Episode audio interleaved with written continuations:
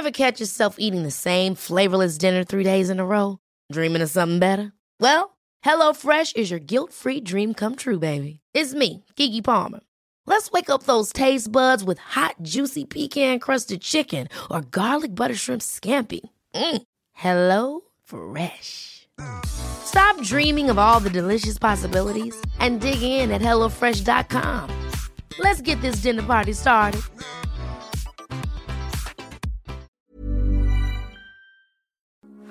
Heraldo Radio, con la H que sí suena y ahora también se escucha. Inicia. Heraldo Noticias de la tarde con Jesús Martín Mendoza. En Heraldo Radio.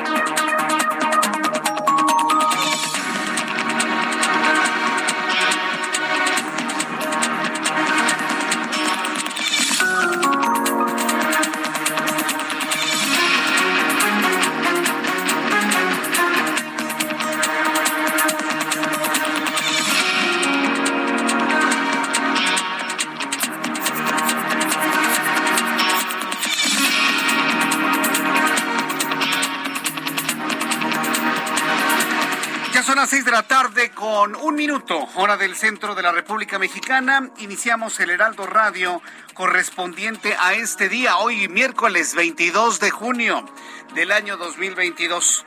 Me da un enorme gusto saludarle a nombre de este gran equipo de profesionales de la información. Súbale el volumen a su radio que le tengo la información más importante hasta este momento.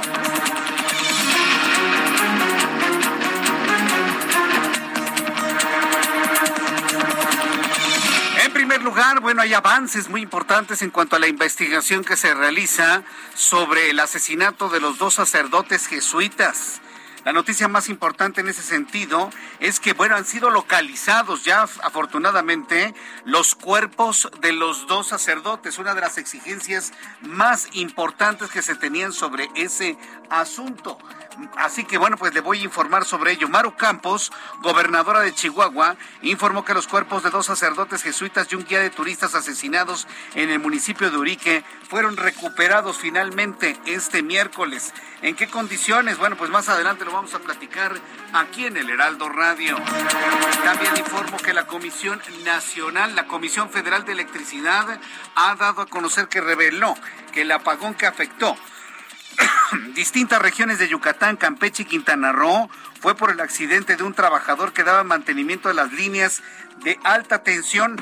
Le voy a tener esto en los próximos minutos aquí en el Heraldo Radio. También informo que el exsecretario de la Defensa Nacional, Gerardo Clemente Vega García, quien estuvo a cargo de la institución militar durante todo el sexenio de Vicente Fox, murió a los 82 años. Murió un exsecretario de la Defensa Nacional, asunto que lo vamos a tener en, en, detalle en los próximos minutos aquí en el Heraldo Radio. Y bueno, pues en este resumen también informo que la Cámara de Diputados inauguró a través de la Comisión de Salud la Semana de la Eutanasia, donde se analizaron las posturas y visiones sobre este tema. Los legisladores del Movimiento de Regeneración Nacional indicaron que debería ser una opción para los pacientes terminales, por lo que deberá ser finalmente legislada. Le doy a conocer que México reprobó la última revisión en materia de seguridad en aviación realizada por la Administración Federal de Aviación de los Estados Unidos por lo que seguirá dentro de la categoría 2, lo que dejará al AIFA sin vuelos a ese país, sin vuelos adicionales hacia los Estados Unidos. Es una pena, es una vergüenza. Y le voy a decir por qué. Porque en la Secretaría de Comunicaciones y Transportes, bueno, estaban, bueno, segurísimos, segurísimos de que íbamos a regresar a la fase 1, a la categoría 1, que no había ninguna duda, que íbamos a... No, ya, ya, ya, ya regresamos al, al nivel 1. Este asunto se iba a resolver en noviembre, finalmente fue adelantado, tuvimos información de primera mano. Reprobado México. Su espacio aéreo tiene un elevado riesgo como cualquier país africano o cualquier país del tercer mundo. Es una pena, es una vergüenza. Y todo, ¿por qué? Porque tenemos hecho un desastre el espacio aéreo de nuestro país, ya que el presidente tiene la necesidad de tener un aeropuerto en donde nadie va, en donde nadie vuela, en donde nadie quiere ir. Esa es la razón.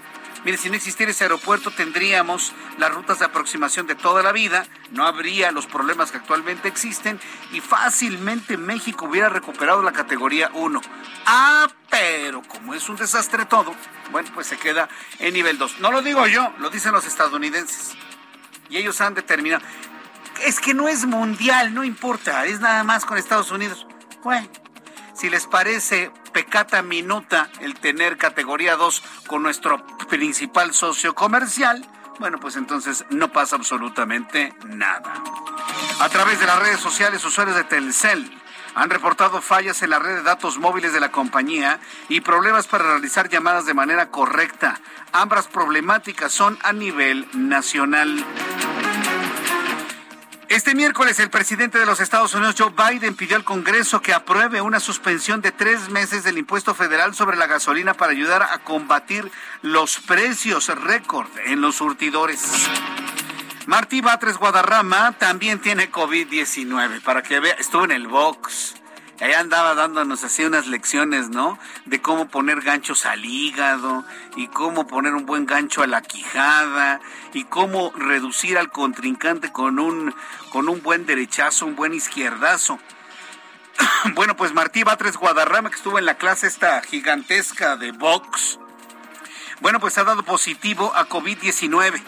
El secretario de Gobierno de la Ciudad de México, Martí Batres, informó ayer por la noche que comenzó con síntomas de resfriado, por lo que hoy se realizó una prueba de detección del virus cuyo resultado ha sido positivo. Se encuentra en buenas condiciones. Le deseamos una pronta recuperación a Martí Batres. Eh, que finalmente pues fue, ha sido de las personas que han tenido contacto con, con Claudia Sheinbaum, jefa de gobierno, que se recupere pronto el secretario de gobierno estaremos atentos, por supuesto, a los informes que dé a través de sus redes sociales. Autoridades de Afganistán informaron que el terremoto de 6.1 grados que ocurrió ayer en el país del Medio Oriente ocasionó por el momento al menos mil muertos, cientos de heridos y decenas de casas totalmente destruidas. Estas son las noticias en resumen y le invito para que siga con nosotros. Vamos con nuestros compañeros reporteros urbanos, periodistas especializados en información de ciudad. Alan Rodríguez, gusto en saludarte, bienvenido, gusto en saludarte, ¿cómo estás? Hola, ¿qué tal Jesús Martín? Amigos, muy buenas tardes. Nos encontramos en la avenida López Mateos de lo que es el municipio de Ecatepec, Estado de México, muy cerca de la zona del municipio con Coacalco, en donde tenemos, perdón, se trata de la avenida López Portillo, en donde continúa este bloqueo, ya son más de 24 horas de corte a la circulación que está afectando a todas las personas que se dirigen hacia la zona del municipio de Catepec procedentes de Coacalco, Villa de las Flores. Se trata de son de padres de familia quienes están denunciando que en un kinder de esta zona escolar se registró un abuso escolar, un abuso en contra de los menores de los estudiantes por parte del maestro de música. Hace aproximadamente una hora, personal de la Fiscalía General de Justicia del Estado de México ya ha girado una orden de aprehensión en contra de este hombre, por el cual hasta el momento se han ya abierto dos carpetas de investigación por este presunto abuso, tocamientos en contra de menores de edad. Sin embargo, a pesar de que se les presentó esta orden de aprehensión, los padres de familia y las personas que se encuentran bloqueando esta importante vialidad de la zona norte del Estado de México han indicado que no van a retirarse hasta que esta persona sea presentada ante las autoridades y responda por estas acusaciones que se le han imputado. Por lo pronto, Jesús Martín, el reporte que tenemos. Muchas gracias por esta información, Alan Rodríguez. Bueno, ya está la orden, pero todavía no lo agarran, ¿verdad?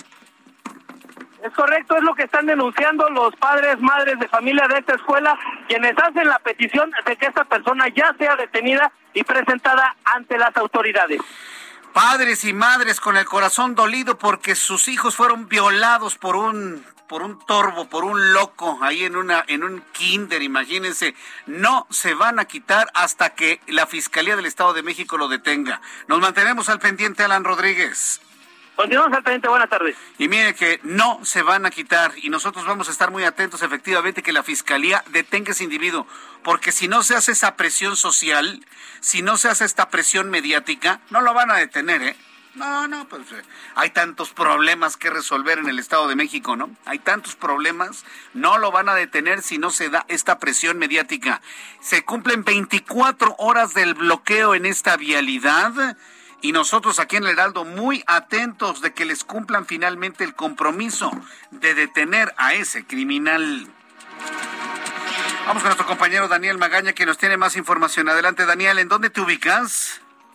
¿Qué tal, Jesús Martín? Muy buena tarde. Pues en la zona de la colonia Morelos, y es que pues, se presentó una movilización de servicios de emergencia después de que se eh, reportaran eh, varios disparos de arma de fuego y es eh, precisamente en las calles de carpintería y peluqueros, tres personas lesionadas y es que, bueno, pues la primera versión es que los elementos de la Secretaría de Seguridad Ciudadana pues se ubicaron un automóvil en el cual pues presuntamente se habrían pues, cometido algunos delitos por lo que pues al eh, tratar de detenerlos, bueno pues fueron recibidos a balazos, dos los policías se encuentran lesionados y un civil que caminaba también en esta zona, la zona de la colonia Morelos, ya han sido trasladados dos elementos de la Secretaría de Seguridad Ciudadana hacia algunos hospitales, pero todavía continúa esta movilización policíaca en la zona de carpintería y peluqueros, así que hay que manejar con precaución las personas que transitan en esta zona. El eje 1 norte, pues ver aumento en la actividad vehicular, pero todavía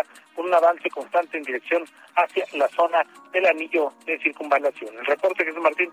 Buenas tardes. Gracias por la información, Daniel Magaña. Continuamos atentos. Ya son las seis de la tarde con doce minutos, hora del centro de la República Mexicana. Así se encuentran las cosas en la capital del país. Mucho tránsito, algunos bloqueos que se han generado. Mantenga usted la calma y además le recuerdo que va a llover en la Ciudad de México cuando son las seis con doce. Aprovecha 3x2 en todos los jabones y accesorios de baño, cremas corporales, faciales y afeitado. Además, lleva el segundo al 50% de descuento en champús y acondicionadores El Beef, Fructis y Tío Nacho. Sí, el segundo al 50% de descuento. Con Julio, lo regalado te llega. Solo en Soriana. A junio 23. Aplican restricciones. Y bien, pues ya continuando con toda la información, vamos a revisar lo que sucede en cuanto a condiciones del clima a esta hora de la tarde. El Servicio Meteorológico Nacional, que depende de la Comisión Nacional del Agua, nos informa sobre las condiciones que habrán de prevalecer, sobre todo con la presencia de esta tormenta tropical Celia. ¿Qué hace Giovanna? Eh, onda tropical número 6, canal de baja presión, circulación anticiclónica, niveles medios y divergencia en altura.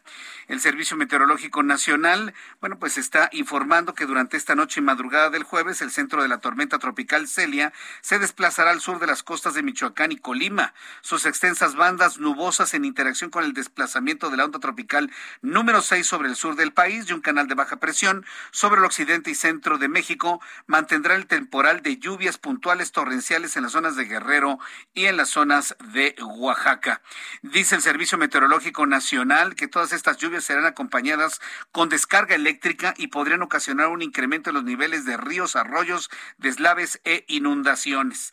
También un segundo canal de baja presión sobre el norte y noreste del país en combinación con inestabilidad en niveles altos de la atmósfera y la entrada de humedad de ambos océanos van a producir lluvias puntuales muy fuertes, descargas eléctricas y posible caída de granizo en Tamaulipas San Luis Potosí. Para mañana, la tormenta tropical Celia continuará intensificándose al suroeste de las costas de Colima. Su circulación va a favorecer un abundante ingreso de humedad que interaccionará con la onda tropical número 6, la cual se va a desplazar sobre Guerrero y un canal de baja presión en el occidente, centro y sur de la República Mexicana. Bien, con estos elementos, pues te doy a conocer el pronóstico del tiempo para las siguientes ciudades. Amigos que nos escuchan en Guadalajara, Jalisco, como siempre lo hacemos y le agradezco mucho a todos nuestros amigos en Guadalajara que nos escuchen. 29 grados en este momento, está despejado, con mucho calor, la temperatura mínima 16, la máxima 29 para el día de mañana. Mérida, Yucatán, 33 grados en este momento, mínima 23, máxima 33.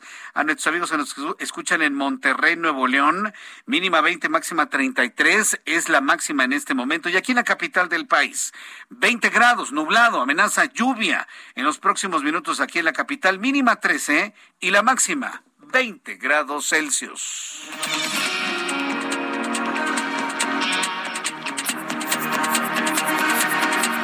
Ya son las seis de la tarde con 15 minutos hora del centro de la República Mexicana. No podemos quedarnos sin las primeras noticias que fueron noticia importante en algún momento de México, el mundo y la historia con Abraham Arreola. Amigos, esto es un día como hoy en la historia 22 de junio 1815. Napoleón Bonaparte abdica por segunda vez. 1911. En México, fuerzas federales recuperan la ciudad de Tijuana tomada por los filibusteros. 1928. En Chile se inaugura la primera línea telefónica internacional. Comunicaba Santiago con Mendoza, es decir, Argentina con Uruguay y Chile, obviamente, ya que también comunicaba a Buenos Aires y a Montevideo. En 1934 en Alemania se firma el contrato entre la Asociación de la Industria Alemana del Automóvil del Reich y Ferdinand Porsche, con el cual inicia el desarrollo del automóvil Volkswagen Escarabajo. Además, en 1981 se publica el primer gran éxito de la banda española Mecano, Hoy no me puedo levantar. Amigos, esto fue un día como hoy en la historia. Muchas gracias. Gracias. Muchas gracias por la, información. gracias, Abraham Arreola. Siempre muy interesantes todas tus efemérides. Bien, vamos a continuar con la información a esta hora de la tarde. Vamos con mi compañero Federico Guevara. Él es nuestro corresponsal en Chihuahua. Hoy la gobernadora, hoy la gobernadora del estado de Chihuahua está dando a conocer finalmente lo ocurrido con la ubicación de los cuerpos de los sacerdotes jesuitas. Federico Guevara, adelante con una actualización de esto tan importante. Adelante. Efectivamente, después de que esta noticia del asesinato de dos sacerdotes jesuitas y un guía de turistas, y después de casi treinta y tantas horas de búsqueda, finalmente, como tú bien se recuperaron los cuerpos. Se habla mucho de que fueron los propios sacerdotes jesuitas quienes hicieron un llamado a las diversas comunidades eh, indígenas que son expertas y conocen muy bien la región para que ellos encabezasen también junto con las autoridades este rastreo que finalmente llegó a buenos términos. Y esto es lo que comentó la gobernadora María Campos. Buenas tardes, soy Maru Campos, gobernadora del estado de Chihuahua. Me encuentro en Cerocagua, municipio de Urique, en el estado de Chihuahua, y quiero compartir a la Compañía de Jesús, a, la comunidad jesuita, a los chihuahuenses y por supuesto a todos los mexicanos que el día de hoy, gracias a un esfuerzo extraordinario de la Fiscalía General del Estado, eh, comandado por el maestro Roberto Fierro, hemos logrado localizar y recuperar, y esto comprobado por medicina forense, los cuerpos de los sacerdotes jesuitas Javier Campos, de Joaquín Mora y del guía de turistas Pedro Palma. Esperamos tener más información eh, más adelante, les estaremos informando. Y este mismo día, el propio fiscal del general del Estado ofreció una recompensa de hasta 5 millones de pesos, la recompensa más alta que ha ofrecido por la información que dé con la detección de esta eh, persona, el presunto responsable, José Noriel Portillo, conocido como el Chueco. Esto fue también lo que comentó el fiscal del Estado. La participación de la ciudadanía es de vital importancia para lograr una rápida captura del responsable de estos hechos.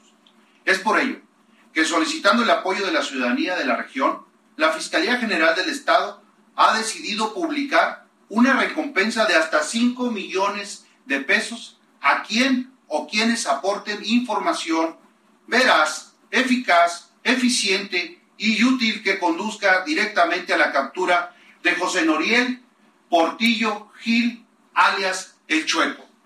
Esta persona es considerada un generador de violencia en la zona y se le imputan varios delitos de homicidio y delincuencia organizada, entre otros. Un generador, un generador de violencia, sí, que ha estado prófugo y ha sido perseguido por las autoridades desde el año 2018 al haber asesinado en la misma región a un turista estadounidense que lo confundió con un agente de la DEA y para recuperar el cuerpo se tardaron más de un mes. Esto es información y bueno, las aguas van bajando un poco, pero la inconformidad en la comunidad es más que notoria.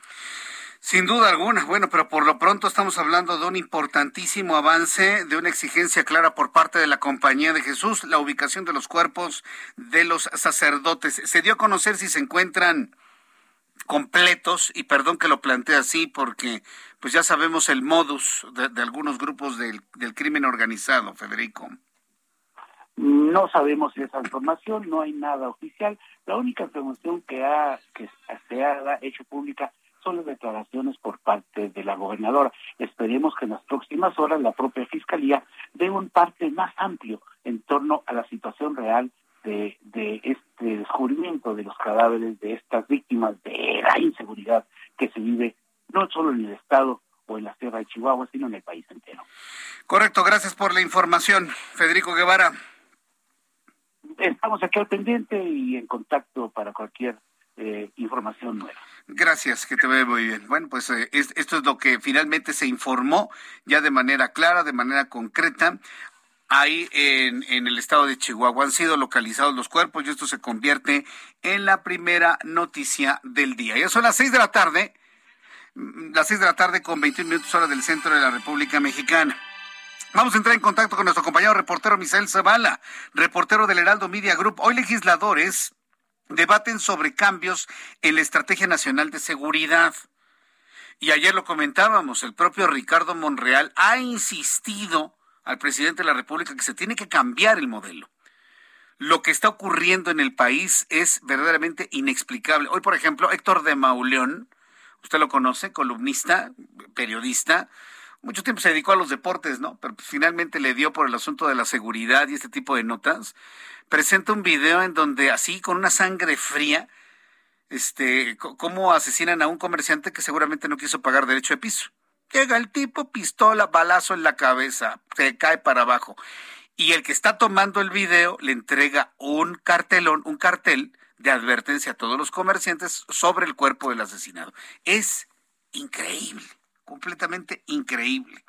¿Cómo se va a cambiar la estrategia para darnos más seguridad ante ejemplos como el que le platico, o el que se vivió en Chihuahua, o lo que sucede en Michoacán, o lo que sucede en Jalisco, o lo que sucede en Tamaulipas, o lo que sucede en Colima, o lo que sucede en Morelos, o lo que sucede en Chiapas, o lo que sucede en el Estado de México? Y así me puedo seguir.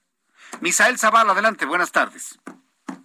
Jesús Martín, buenas tardes, buenas tardes al auditorio. Efectivamente, hoy, pues tras el asesinato de dos sacerdotes jesuitas en Chihuahua, y la ola de violencia en el país, legisladores de Morena y la oposición chocaron por los resultados de la estrategia de seguridad nacional del presidente Andrés Manuel López Obrador. En la agenda política de la Comisión Permanente, el diputado federal Gerardo Fernández Noroña sostuvo que la estrategia de seguridad funciona, pero aclaró que los estados más violentos los gobiernan eh, los partidos Acción Nacional y eh, Revolucionario Institucional sin que haya resultados de estas administraciones.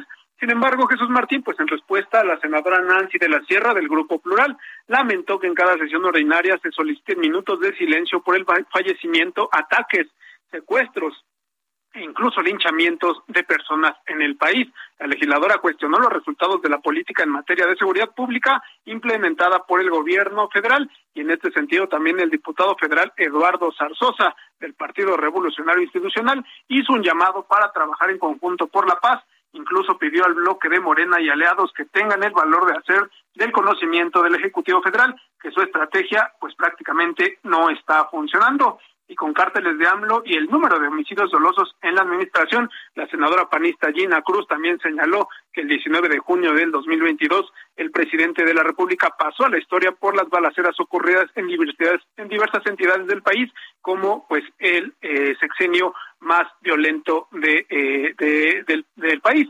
En lo que va de este sexenio, dijo, han asesinado a 121 mil personas, más de 100 mil están desaparecidas y 10 mujeres son asesinadas y una masacre ocurre en promedio cada día por lo que pues se pronunció eh, la bancada de Acción Nacional en cambiar esta estrategia de seguridad pero bueno, pues los morenistas también respondieron y dijeron que las cifras que usa la oposición solo busca descalificar la estrategia humanista del gobierno actual y bueno, pues los morenistas siguen en esta situación de que la estrategia del presidente Andrés Manuel López Obrador en materia de seguridad pues sí funciona y no hay que moverle una ah. sola coma. Hasta aquí la información, Jesús Martín. Gracias por la información. Gracias por la información, Misael. Gracias, buenas tardes. Vaya pesadilla la que estamos viviendo en México. Pero se va a acabar en 2024, eso se lo puedo asegurar. Vamos a ir a los anuncios y regresamos enseguida.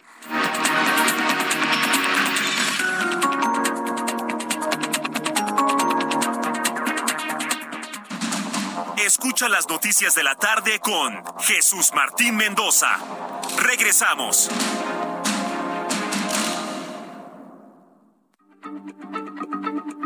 Heraldo Radio, la H se lee, se comparte, se ve y ahora también se escucha.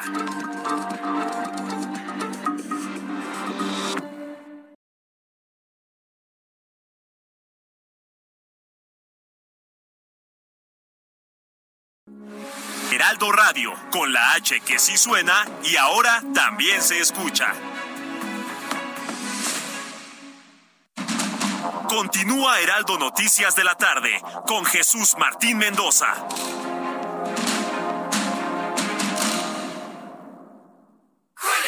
Aprovecha 3x2 en todos los jabones y accesorios de baño, cremas corporales, faciales y afeitado. Además, lleva el segundo al 50% de descuento en champús y acondicionadores El Beef, Fructis y Tío Nacho. Sí, el segundo al 50% de descuento. Con Julio, lo regalado te llega. Solo en Soriana. A junio 23. Aplican restricciones.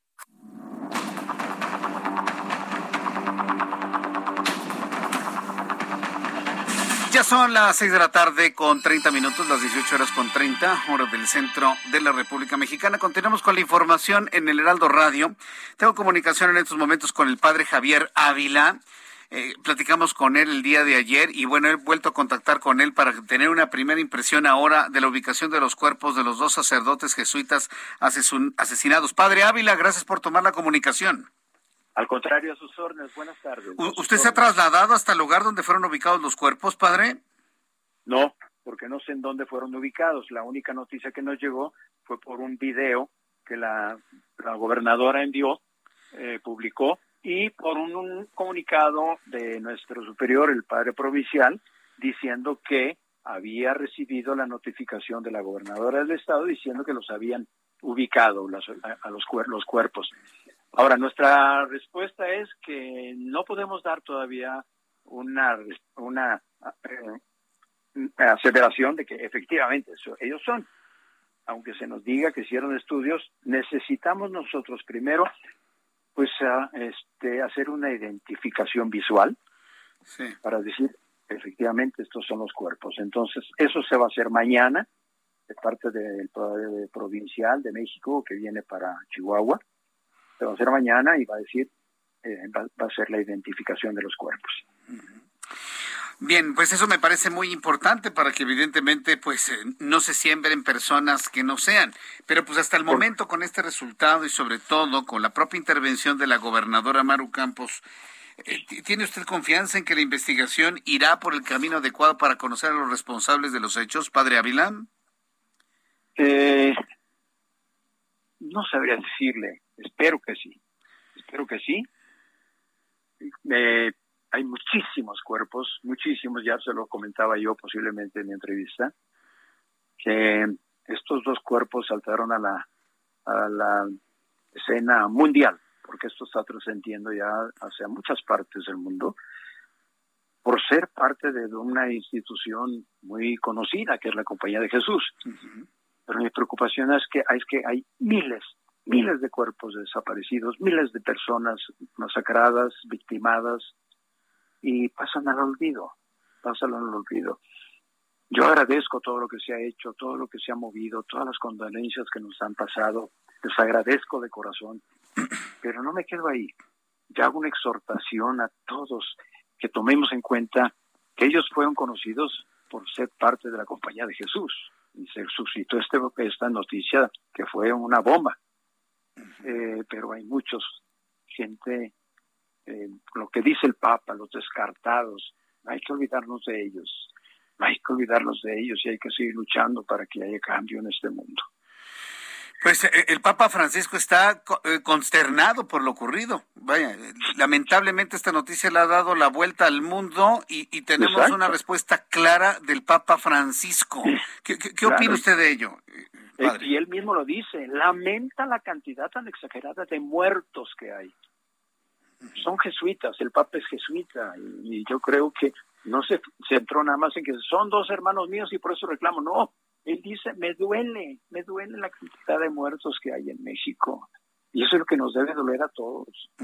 No solo la muerte de estos dos hermanos nuestros, que a mí, a mí personalmente me duele, me duele mucho, porque conviví con ellos muchos años, con Javier conviví casi 50 años.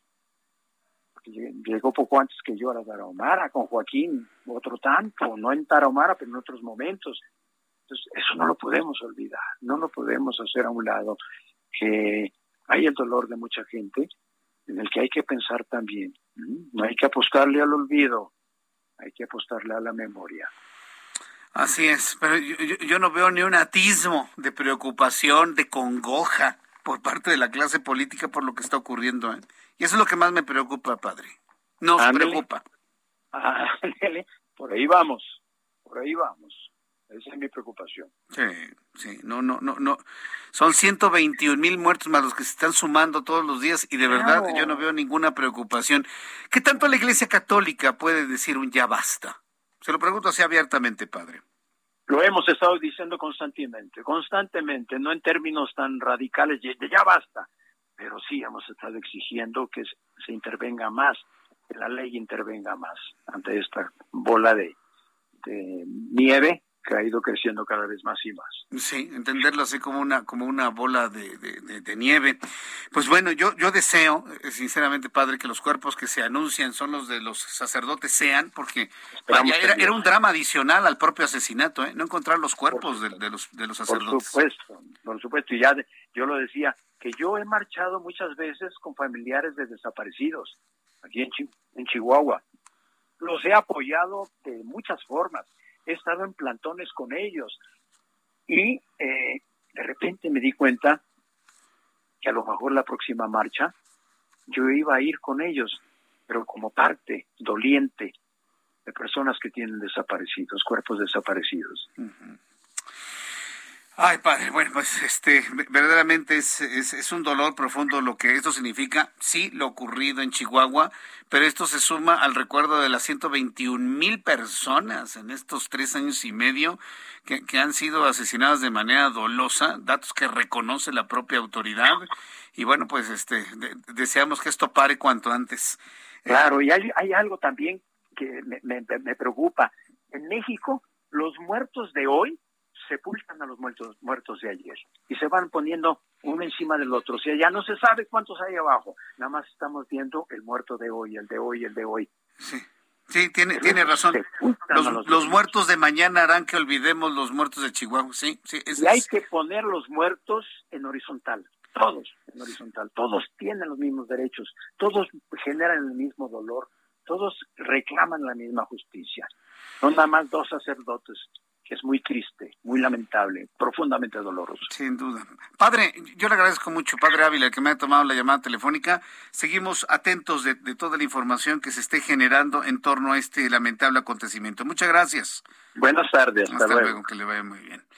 Le decía al Padre Ávila, luego de que le escuchamos de manera muy clara y contundente, y sí, ya la Iglesia Católica es una institución que está en un ya basta, no de manera radical, lo aclara el Papa, el, padre, perdón, el padre Ávila, pero si en un ya basta. ¿Por qué? Porque este tipo de noticias le dan la vuelta al mundo.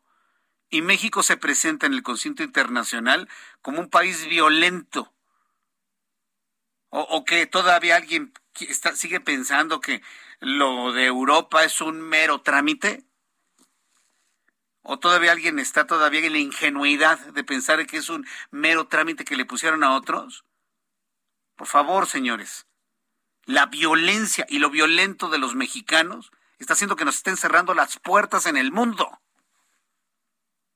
Y la gente que procuramos y trabajamos ser gente de bien, nos están llevando entre sus patas. Dije patas. ¿Qué vamos a hacer? Hoy el Papa Francisco, dígame usted qué vamos a hacer. Hoy el Papa Francisco eh, se pronunció sobre los hechos allá en Chihuahua después de que se conociera la muerte de los jesuitas y un guía turístico en la iglesia remota de las montañas de Chihuahua. El Papa Francisco lamentó este miércoles la cantidad de asesinatos que se registran en México. O sea, no nada más habló del tema de los jesuitas, sino del grave problema que tenemos de inseguridad que se ha acrecentado, ha arreciado de una manera preocupante desde 2018 a la fecha. Vamos a escucharlo. Expreso también mi dolor y tristeza por el asesinato del otro día de dos religiosos, hermanos míos jesuitas y un laico. ¿Cuántos asesinatos en México? Estoy cercano con el afecto y la oración a la comunidad católica afectada por esta tragedia. Una vez más, repito que la violencia no resuelve los problemas, sino que crece el sufrimiento inútil. Bien, pues eso fue lo que dijo el Papa. Crece el sentimiento inútil. Hoy el presidente mexicano aseguró que la carrera delictiva de José Noroel Portillo, alias el Chueco, quien ha sido detenido como responsable de estos hechos y presunto asesino de los sacerdotes jesuitas, no estaba iniciado por lo que sus actos delictivos fueron tolerados por mucho tiempo gracias al contubernio entre las autoridades y la delincuencia organizada. O sea, la culpa la tienen otros, no la federación hecho que incluso los sacerdotes jesuitas conocían, declaró el presidente. O sea, la culpa hasta de los jesuitas que mataron. El Ejecutivo Federal detalló que existe una orden de aprehensión en contra del Chueco desde 2018 por el asesinato de un turista estadounidense en la misma entidad en la que fueron asesinados los sacerdotes jesuitas y el guía. Vamos a escuchar lo que dijo hoy el presidente de México. Esto de la sierra de Chihuahua, que duele tanto, esto no surgió ahora. Esto viene de tiempo atrás, cuando existía un contubernio completo entre las autoridades y la delincuencia. O el señor este eh, acaba de empezar su carrera delictiva. No, y seguramente fue tolerado. Y esto lo saben bien los jesuitas. En lugar de escuchar un reciban nuestras condolencias, vamos a investigar a fondo. Les prometemos que vamos a dar con los asesinos. Ah, no, buscando a los responsables, inclusive los mismos jesuitas que ya sabían en la que se metían. Son las seis con cuarenta y uno, las seis de la tarde con cuarenta y un minutos hora del centro de la República Mexicana. Terrible. Pero mire, vamos a respirar hondo. Yo sé que esto le provoca angustia. A mí me lo provoca, sí. Porque mañana quién sabe quién será el siguiente. Y vamos a revisar otro tipo de noticias. ¿Qué le parece? Vamos a revisar otro tipo de asuntos. Yo le invito para que me envíe en esta tarde sus comentarios a través de Twitter, arroba Jesús Martín MX, arroba Jesús Martín MX, y vamos a revisar lo que pasó en, en Campeche, Quintana Roo, Yucatán. Hubo un apagón masivo, un terrible apagón el día de hoy. No tiene que ver ni con extraterrestres, ni con una explosión de la corona solar. No, no, no, tuvo nada que ver con eso, ¿no? El apagón masivo que afectó a más de un millón de personas en Campeche, Quintana Roo y Yucatán fue ocasionado, se informa, por el accidente de un trabajador que se encontraba dando mantenimiento a una de las líneas de alta tensión, informó la CFE. Además, el trabajador se encuentra hospitalizado, pero se reporta como estable. Herbert Escalante, nuestro corresponsal en Yucatán, nos informa. Adelante, Herbert. Sí, es Jesús. A las 8.32 de la mañana se reportó un apagón masivo en la península de Yucatán que incluyó fallas en la telefonía celular e Internet y en algunos municipios hasta del agua. La Comisión Federal de Electricidad CFE informó que 1.3 millones de personas de Campeche, Yucatán y Quintana Roo se vieron afectadas con este apagón. La, la paraestatal detalló que la causa de la falla fue el accidente de un trabajador que se encontraba dando mantenimiento en una de las líneas de alta tensión. Él fue trasladado para recibir atención médica en un hospital y se reporta como estable. En algunas zonas de Mérida, la energía eléctrica se, se fue una hora pero varias colonias y fraccionamientos continuaron sin luz más tiempo, afectando a miles de usuarios y usuarios. En los municipios del interior del estado también se suspendió el servicio de energía eléctrica, situación que impactó el suministro de agua potable porque las bombas de presión dejaron de funcionar. Debido al apagón eléctrico, de igual forma se suspendió el servicio de telefonía celular y de Internet, por lo que al menos en Mérida durante una hora miles de personas estuvieron prácticamente incomunicadas. Por su parte, la Secretaría de Seguridad Pública exhortó a los conductores de vehículos a extremar precauciones ya que los semáforos estuvieron apagados durante un tiempo. En ese sentido informó que se hicieron varios operativos en las vialidades más importantes de la capital yucateca. La CFE informó que identificó la suspensión del servicio eléctrico a causa de la salida de líneas de transmisión de 47 kilovoltios que afectó el suministro de los tres estados que te comentaba, eh, como tú bien señalaste, con por el accidente de un trabajador de dicha paraestatal. Pero a ver, eh, cuando se habla del accidente, que se electrocutó, se quedó pegado en los cables, o qué le pasó, ¿eh? Nadie explica a qué se refiere con ese accidente.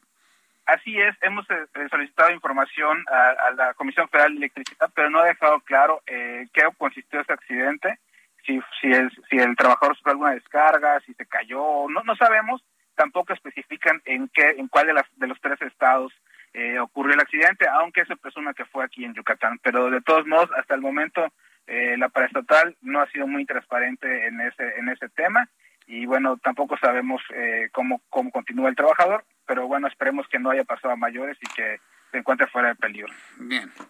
Pues muchas gracias por la información, Herbert. Un abrazo, bonito día. Hasta luego. Bueno, pues ya se recuperó la energía eléctrica, así que olvídese de que se trató de algún hecho inexplicable, atmosférico, solar, extraterrestre, lo que sea. No, un trabajador se quedó pegado en los cables para poderlo entender. Se electrocutó y esto pues, causó un tremendo apagón que afectó a un millón de personas, asunto ya restablecido. Son las seis de la tarde con 45 minutos hora del centro de la República Mexicana. ¿Qué tiempo nos ha tocado vivir? No? Nos ha tocado vivir en los tiempos de la muerte obligada. Vivimos una cultura de la muerte en México, no nos quepa la menor duda. Y, con el crimen, con los crímenes que le he estado describiendo, bueno, pues este, no, no, no le quepa duda, ¿no? De lo que está, lo que está sucediendo, tristemente y lamentablemente. Ojalá las cosas se mejoren. Pero fíjense que hay personas que desean morir. Parece increíble que en estos tiempos en donde la muerte nos ha impactado tanto, volteamos hacia otro sector de las noticias o de la población y vemos enfermos terminales, a personas que sienten que ya no tienen remedio, o, o pacientes cuyos médicos les dicen, no, pues ya lo único que le queda es pues tratamientos paliativos y pues ya hasta ahí se quedó. Y personas que ante esa realidad o que están, por ejemplo, con un respirador, desean morirse. Fíjese nada más la diferencia de lo que nos ha tocado informar a lo largo de todos estos días y estos meses. Y entonces dar la vuelta a personas que desean morir de manera legítima. Y yo le podría decir hasta de, de, de manera humanitaria, ¿no? Alguien que vive con dolor, alguien que no se va a recuperar, alguien que está condenado por su cáncer, está reviviendo el debate de la eutanasia y de la eutanasia pasiva también. Un asunto que ha tomado el Partido Movimiento de Regeneración Nacional para un gran debate en la Cámara de Diputados, yo le podría decir un gran debate a nivel nacional. En la línea telefónica, Emanuel Reyes Carmona. Él es presidente de la Comisión de Salud de la Cámara de Diputados, a quien le agradezco estos minutos de comunicación. Emanuel Reyes, gracias por tomar la comunicación. Muy buenas tardes, ¿Qué tal, ¿Qué tal, Jesús? Me da muchísimo gusto saludarte. Saludo con mucho gusto a todo tu amable auditorio que me escucha en esta tarde. A tus órdenes. Eh, eh, ¿Por qué vuelve a surgir este debate, que por cierto es muy añejo, ¿eh? tiene por lo menos, yo lo recuerdo hace 20 años, el tema de la eutanasia en nuestro país? ¿Por qué se vuelve a, a, sacar, ¿no? a desempolvar, a ponerlo nuevamente en la mesa? ¿Cuál es la razón de fondo para esto? Como bien tú lo dices, tenemos ya alrededor de unos 40 años debatiendo este tema y surge porque ahora hay diputados y diputadas progresistas que están a favor de los derechos humanos, por supuesto, y a favor de las garantías individuales de las y de los mexicanos, un tema urgente, un tema necesario, un tema que no se ha regulado y que Ups, se nos fue. A ver, a ver si podemos hacer la regulación para poder garantizar la oportunidad de aquel paciente que se encuentra en fase terminal de alguna enfermedad, principalmente de cáncer. Estamos tratando de garantizar esta posibilidad, evitar que la gente tenga que viajar al extranjero, a Colombia, a Holanda, a Luxemburgo, a poderse practicar una eutanasia porque en nuestro país eh, hay falta de garantías individuales y de protección a sus derechos. A ver, esto es importante, pero porque porque este es un gran debate entre la cultura de la vida y la cultura de la muerte. Sí, porque existen, por supuesto. La vida es un derecho. ¿La muerte es un derecho, diputado? Por supuesto, el ser humano tiene ¿Morir es un derecho?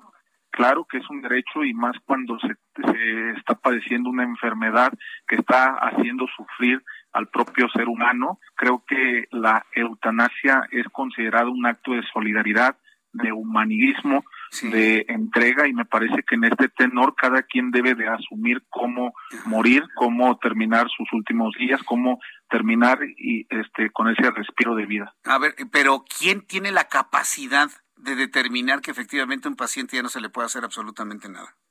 Pues eh, lo que nosotros estamos proponiendo es que sea la propia persona la que decida en relación de esta posibilidad. Pero la persona no tiene conocimientos médicos para determinar si puede seguir viviendo o no.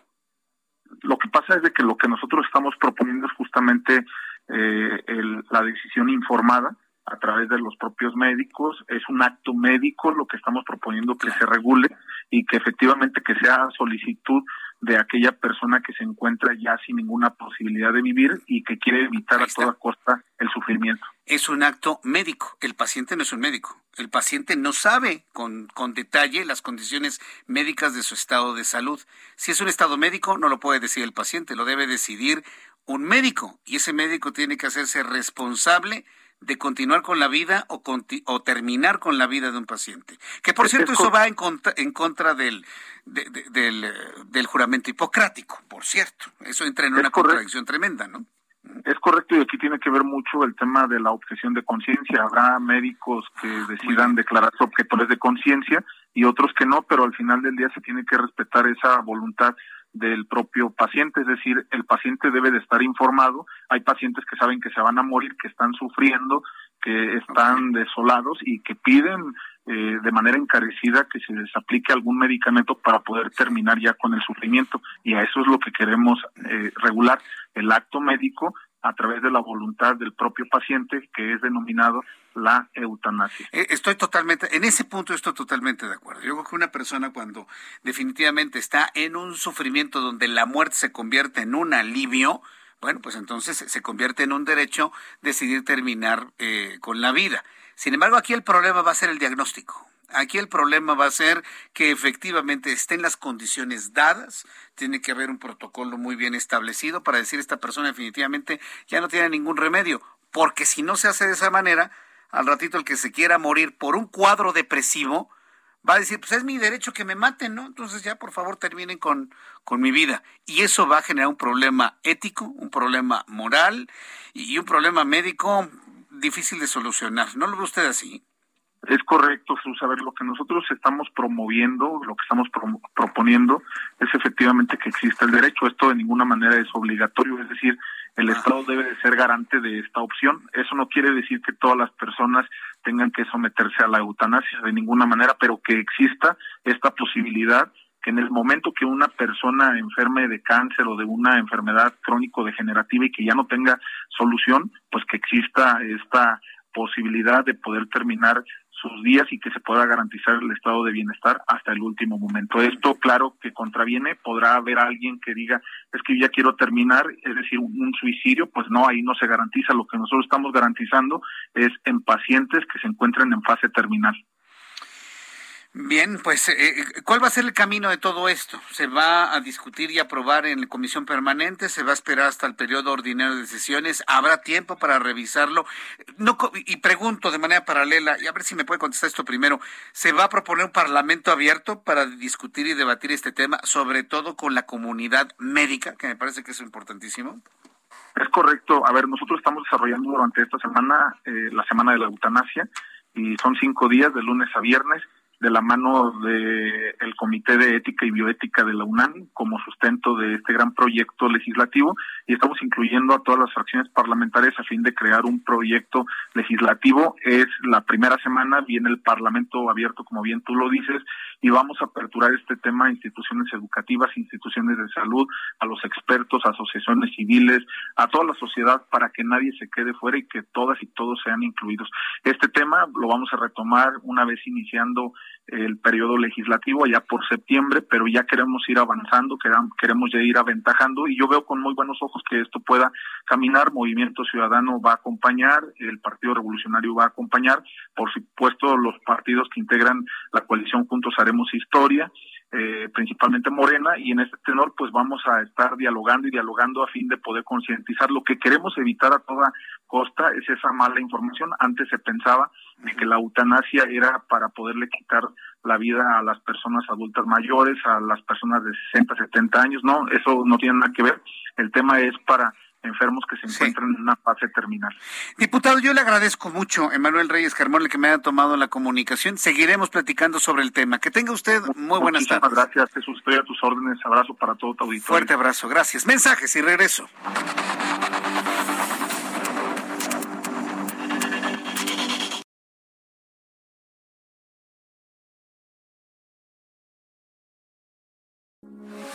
Heraldo Radio, con la H que sí suena y ahora también se escucha. Continúa Heraldo Noticias de la tarde con Jesús Martín Mendoza.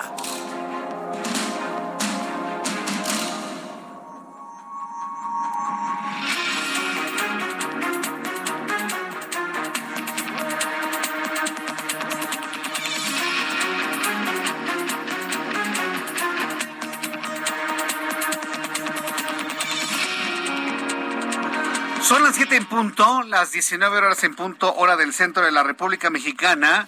Este es un resumen con las noticias más importantes en el Heraldo Radio. Les saluda Jesús Martín Mendoza con toda la información. Bienvenidos amigos en el país que se unen a esta transmisión de noticias. En primer lugar, amigos en la península de Yucatán, decirles que ya está restablecido al 100% el suministro de energía eléctrica según la Comisión Federal de Electricidad. La CFE reveló el día de hoy que el apagón que afectó a distintas regiones en Yucatán, Campeche y Quintana Roo, dejando sin energía eléctrica al menos a un millón de personas en toda esta región del sureste mexicano, se debió a un accidente de un trabajador que daba mantenimiento a las líneas de alta tensión. Entendemos que se electrocutó o algo así le pasó. El caso es que el trabajador está hospitalizado pero estable, pero esa fue la razón por la cual se fue la luz en más de pues 300 mil hogares, ¿no? Que aglutinan a un millón de personas en toda la región de Yucatán, Campeche y Quintana Roo. En más de este resumen de noticias, quiero informar de que el secretario de la Defensa Nacional, Gerardo Clemente Vega García, quien estuvo a cargo de la institución militar durante todo el sexenio de Vicente Fox Quesada, murió hoy a los 82 años de edad. Le informo que México reprobó la última revisión en materia de seguridad en la aviación realizada por la Administración Federal de la Aviación en los Estados Unidos. Nos quedamos en categoría 2, digo para efectos de los Estados Unidos, sí, porque finalmente la autoridad mexicana lo minimiza. Dicen, ay, bueno, eso de la categoría 2 es solo para Estados Unidos. Pues casi nada, ¿no? Casi nada. ¿Qué nos importa Estados Unidos? Pues nada más es para Estados Unidos, nuestro socio comercial, del 80% de lo que fabricamos y exportamos. Ah, nada más Estados Unidos. Nos han explicado que eso no afecta eh, a otras partes del mundo. Estados Unidos ha determinado que México se mantiene en la categoría 2 en materia de seguridad en la aviación de nuestro país. Preocupante, ¿eh? sin duda preocupante. También le informo que con base en comentarios de varios amigos de las redes sociales, a ver, y aquí le quiero preguntar en este resumen de noticias si alguien ha tenido problemas con sus llamadas telefónicas a través del cel, que debo decirle que ya muy pocas personas hablan por teléfono. Todo es por el WhatsApp. Así con G, WhatsApp. Mándame un WhatsApp. Mándame un mensaje de WhatsApp. O manda un mensaje de WhatsApp No, es WhatsApp, aplicación, WhatsApp, aplicación. No, ya todo es WhatsApp. Es que estoy en una junta. ¿Cuál junta? Está en el baño. Ah, es que estoy en una estoy en un Zoom. ¿Y qué Zoom? No, está dormido, ¿no? Es que esto, no, no, no se va. Ya nadie habla por teléfono, se da cuenta. Bueno, las pocas personas que hablamos por teléfono hemos tenido graves problemas de comunicación, se cortan las llamadas, es verdaderamente un verdadero drama. A través de las redes sociales, usuarios de Telcel reportaron fallas en la red de datos móviles de la compañía y problemas para la realización de llamadas de manera correcta. Las problemáticas que ha presentado la plataforma son a nivel nacional. Yo quiero invitar al público que me está escuchando que me escriba a través de Twitter, arroba Jesús Martín MX, y me diga si ha tenido problemas de comunicación telefónica el día de hoy y si ha tenido problemas con sus datos móviles a través del sistema de Telcel. En más noticias, en este resumen le informo que Javier Ávila, sacerdote jesuita, dijo en entrevista con este espacio de noticias que se enteró del hallazgo de los cuerpos de los sacerdotes jesuitas a través del video de la propia gobernadora de Chihuahua, Maru Campos, pero que necesita reconocer de manera visual a los miembros eclesiásticos para poder aceptar que realmente son ellos. Lamentamos la cantidad de muertos y desaparecidos que hay en México, no solo la muerte de los sacerdotes de la Compañía de Jesús, por lo que el padre Ávila pidió que la ley intervenga más para la violencia en México y que tenga un alto cuanto antes. Esto fue lo que dijo el padre Ávila. La única noticia que nos llegó fue por un video que la, gobernadora envió y por un, comunicado de nuestro superior, el padre provincial, diciendo que había recibido la notificación de la gobernadora del estado diciendo que los habían ubicado a, los, cuerpos. Aunque se nos diga que hicieron estudios, necesitamos nosotros primero pues este, hacer una identificación visual. Pero mi preocupación es que, es que hay miles, miles de cuerpos desaparecidos, miles de personas masacradas, victimadas, pero sí hemos estado exigiendo que se intervenga más, que la ley intervenga más ante esta bola de, nieve que ha ido creciendo cada vez más y más. México registró 15.364 nuevos casos de COVID-19 en nuestro país durante las últimas 24 horas. Sí, 15.364. Estamos como en los momentos más graves de la pandemia. Últimas 24 horas. El semáforo ya va rumbo, perdón, la cantidad de personas contagiadas ya va rumbo a los 6 millones en México. 5.906.953 contagios desde que inició la pandemia, informó la Secretaría de Salud. En materia de defunciones se contabilizaron 29 para una cifra total de 325.487. Los casos activos estimados son de 80.156. Ayer eran 65.000. En un solo día aumentan los activos más de 15 mil casos, 80 mil 156.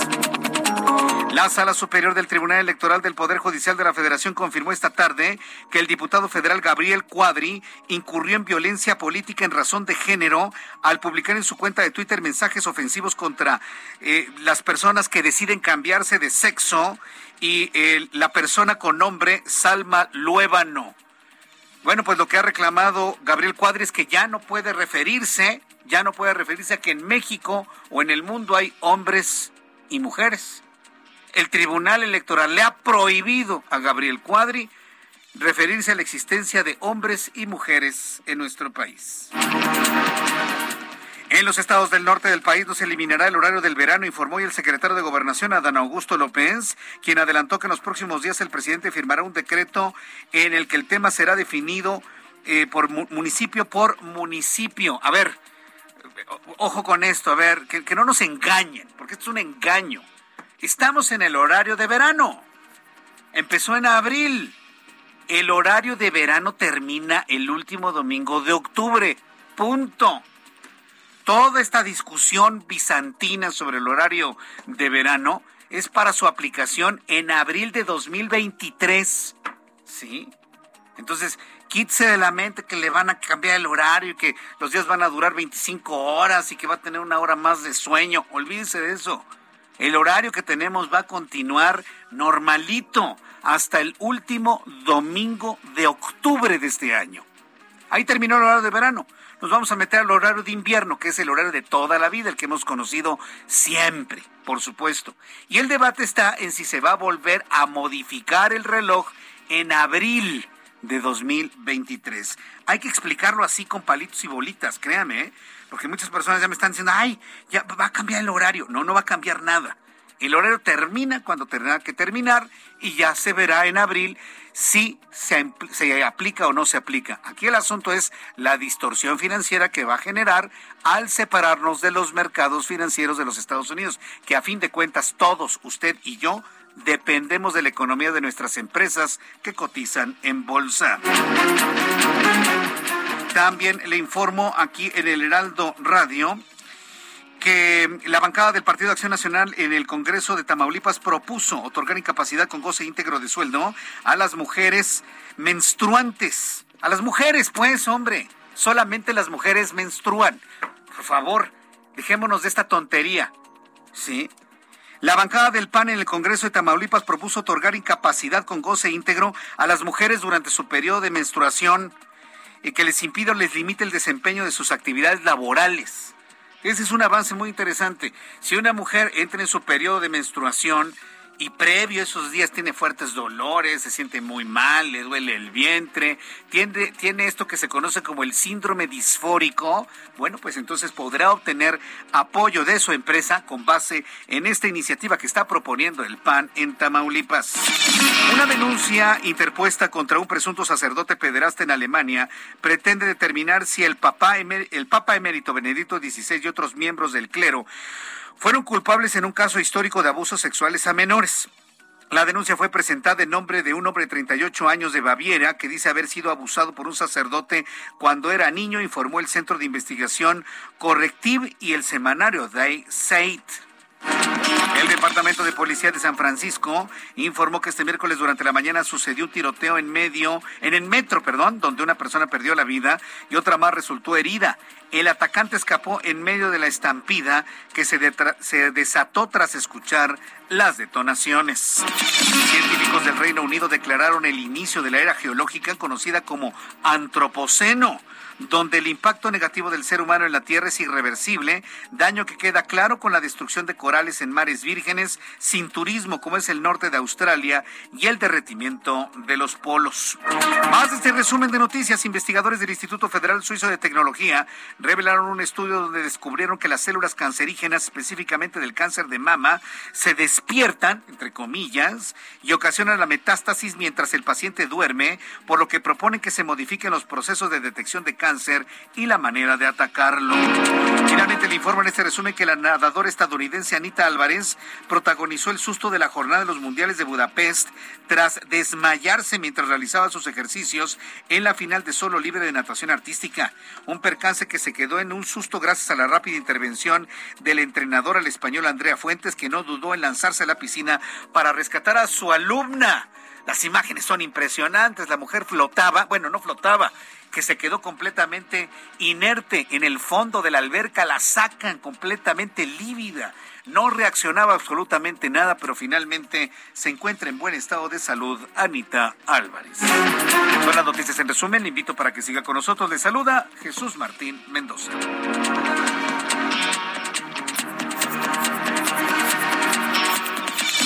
Son las 7 con 12, las 19 horas con 12 minutos hora del centro de la República Mexicana. Vamos a entrar en comunicación con Alan Rodríguez, nuestro compañero reportero. Adelante, Alan, ¿en dónde te ubicamos?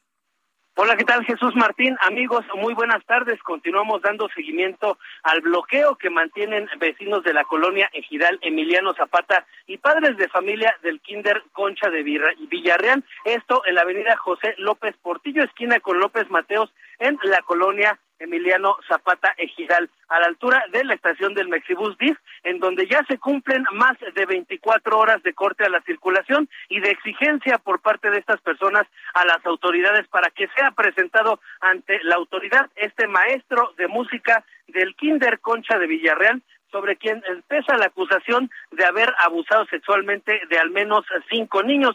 Dos de ellos, sus padres, ya han presentado una denuncia, por lo cual existe ya una carpeta de investigación y se ha girado también ya la orden de aprehensión. Sin embargo, los vecinos que mantienen este bloqueo a la circulación, que ha afectado durante todo un día completo a la vialidad para las personas que se desplazan hacia la zona de Villa de las Flores Coacalco o que se dirigen hacia la zona centro del municipio de Catepec, lo que están solicitando y lo que están pidiendo es que esta persona finalmente sea aprendida y sea presentada ante las autoridades para que así puedan ellos retirar estos cortes a la circulación. Derivado de esta situación, se han registrado algunos percances viales provocados principalmente por los vehículos que han quedado varados y que al momento de echarse en reversa, pues se presentó un golpe entre estas unidades.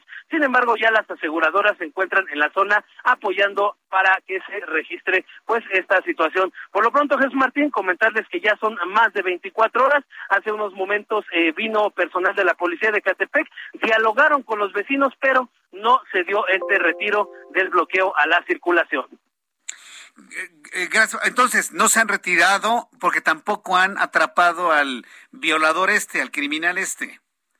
Es correcto, Jesús ah. Martín, este profesor de música todavía no se encuentra detenido, todavía no ha sido asegurado y por lo que sabemos tampoco se encuentra identificado en dónde es el lugar en el que se encuentra. Correcto, estaremos atentos de lo que suceda. Por lo pronto el bloqueo continúa, ¿verdad? Es correcto, Jesús Martín, y pues lo que parece es que no va a tener una solución pronta. Gracias por la información, Alan. Continuamos al pendiente, buenas tardes. Vamos con mi compañero Daniel Magaña con más información. ¿En qué punto del Valle de México te encuentras, Daniel? ¿Qué tal, Jesús Martínez? Muy buenas tardes. En la zona oriente de la ciudad y es que ya ha empezado a llover, hay que manejar con precaución para las personas que se desplazan en la, zona de la carretera de Ignacio Zaragoza en dirección a la autopista de México-Puebla. Ya hay también bastante actividad vehicular. Muchas personas utilizan a diario esta vía para abandonar la Ciudad de México y trasladarse hacia la zona conurbada de Chalco de Iztapaluca. Bueno, pues esto ya pues retrasa el avance a partir de la zona del anillo periférico oriente Así que, bueno, pues hay que tomar esto en cuenta. Ha empezado a llover en todo este perímetro. Los carriles laterales, bueno, pues también se ven afectados para poder incorporarse hacia la zona de la avenida Javier Rojo Gómez. El reporte, Jesús Martín. Muy buena tarde. Gracias por la información. Que te vaya muy bien. Gracias. Continuamos. Gracias, Daniel Magaña. Son las siete con quince. Eh, son en este momento las eh, siete con quince horas del centro de la República Mexicana. Estamos esperando una conferencia de prensa, ya en cualquier momento va a iniciar. Le presentaré algunos segundos de Roberto con Roberto Javier Fierro Duarte, fiscal general del estado de Chihuahua, con datos sobre la ubicación de los cuerpos de los jesuitas. Vamos a escucharlo en este momento. Conferencia de prensa del fiscal general de Chihuahua, Roberto Javier Fierro. Primero que nada, quiero agradecer y reconocer el apoyo, la voluntad y el trabajo y compromiso del el Ejército Mexicano, la Guardia Nacional, la Secretaría de Seguridad Pública Federal, la Agencia Estatal de Investigación y la Secretaría de Seguridad Pública del Estado. Quiero reconocer el trabajo coordinado que estamos realizando en todo este proceso que estamos llevando en la Sierra Tarahumara a mi general Salgado de la 42 Zona Militar y a mi general Mondragón de la Guardia Nacional así como todos los que han participado coordinadamente en el operativo implementado en el municipio de Urique. Además, me permito precisar que la distancia, la orografía y la dificultad en comunicación obstaculizó el flujo de la información y ante la naturaleza de los casos debíamos esperar para dar a, dar a conocer datos correctos y precisos. Los trabajos de investigación y las diligencias ininterrumpidas efectuadas a cargo del equipo multidisciplinario de la Fiscalía General del Estado de Chihuahua han podido establecer y obtener datos relevantes en torno a los dos hechos distintos suscitados el pasado lunes 20 de junio en la comunidad de Cerocuagui, municipio de Urique. Es por ello que, de acuerdo con las actuaciones ministeriales, podemos establecer lo siguiente el primer hecho. En primer lugar, el pasado lunes se atendió el reporte en el que nos informaron que José Noriel Portillo Gil, alias El Chueco, arribó a un domicilio de Cerocawi a, fin de localizar a Paul B., habitante de la comunidad, ya que días antes se había llevado a cabo un juego de béisbol en el que participó un equipo patrocinado por el mencionado Chueco, y tras haber sido derrotado, se generó una disputa con el otro equipo en el que contendían los hermanos Paul y Armando B. De acuerdo con las versiones de diversos testigos, el chueco detonó un arma de fuego en contra de Paul B y privó de la libertad a Armando B y posteriormente prendió fuego a la vivienda. Además, es importante precisar que una mujer y un menor de edad, quienes son habitantes de Cerocahui y tienen un vínculo con las víctimas, fueron reportados inicialmente como privados de la libertad. No obstante, tras las diligencias realizadas por la autoridad investigadora, se logró establecer que ellos se retiraron del lugar sanos y salvos. Ya se tuvo comunicación con los familiares, quienes informan que tanto la mujer como el menor se encuentran en óptimo estado de salud y de igual manera se les ha ofrecido el apoyo integral a través de la Comisión Ejecutiva de Atención a Víctimas. Es así como queda perfectamente establecido que las personas privadas de la libertad son dos habitantes del lugar y no turistas, a quienes, hay que decirlo, seguimos buscándolos.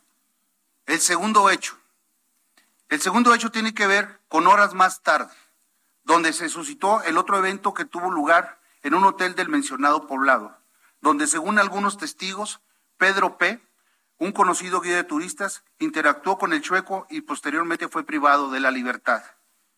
Indican las declaraciones recogidas por la autoridad ministerial que el hombre anteriormente privado de la libertad se escapó y llegó policontundido al templo del pueblo, donde fue auxiliado por los religiosos, quienes también lamentablemente fueron privados de la vida por proyectil de arma de fuego y cuyos cuerpos se llevó el agresor. Entrevistas ministeriales señalan como autor de estos hechos a José Norel Portillo Gil, alias El Chueco, de tal forma que la Fiscalía General del Estado acordó la publicación de una recompensa de hasta 5 millones de pesos a quien aporte información veraz, eficaz, eficiente y útil que conduzca directamente a la captura del Chueco. La tarde de este miércoles, Dentro de los operativos y barridos ininterrumpidos en la zona, se logró localizar en, la zona conocida como Pito Real los cuerpos sin vida de las víctimas, por lo cual se aplicaron los protocolos de identificación que incluyen el apoyo integral de, la de atención a víctimas.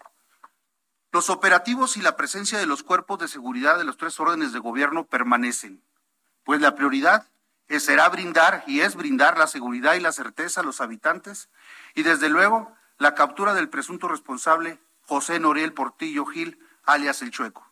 Finalmente, quiero agradecer la comprensión de los medios de comunicación, pues ante la delicadeza de estos hechos y buscando siempre que la información que se brinda sea precisa y no ponga en riesgo la investigación, pero sobre todo cuidando la integridad física y moral de las víctimas y sus familiares, es que debemos ser cuidadosos con el manejo de la misma.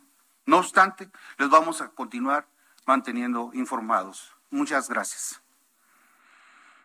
Bueno, pues esto es lo que ha informado, esto es lo que ha informado el fiscal del estado de Chihuahua, Roberto Javier Fierro Duarte.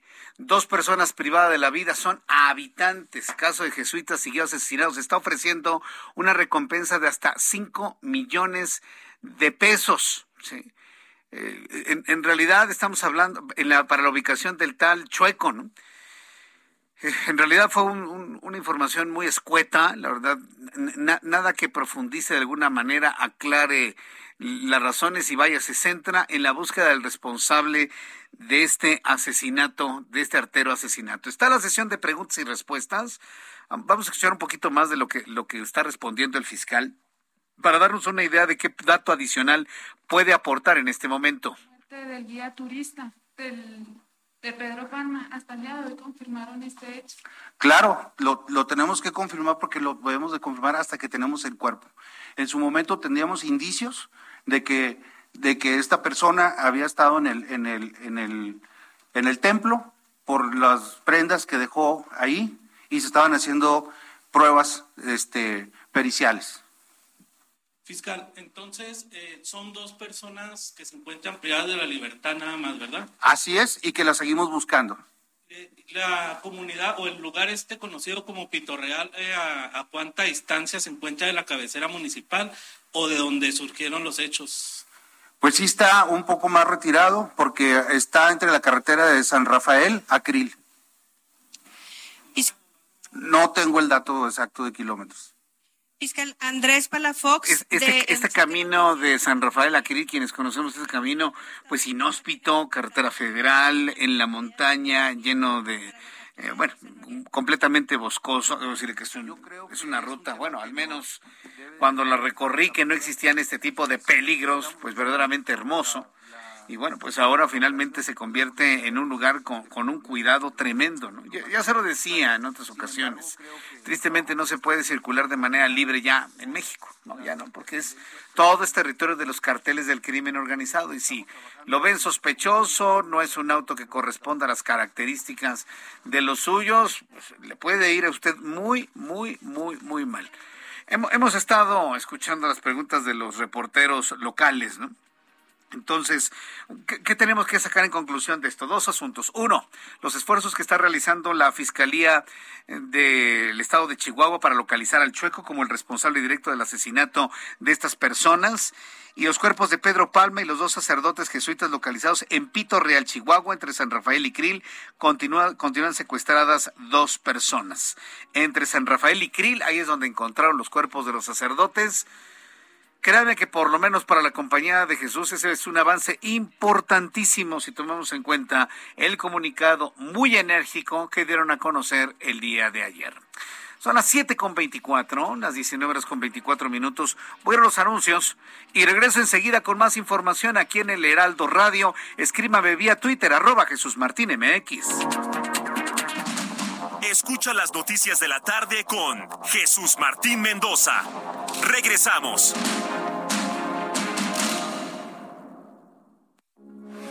Heraldo Radio 98.5 FM, una estación de Heraldo Media Group. Transmitiendo desde Avenida Insurgente Sur 1271, Torre Carrachi, con 100.000 watts de potencia radiada. Heraldo Radio, la H que sí suena y ahora también se escucha.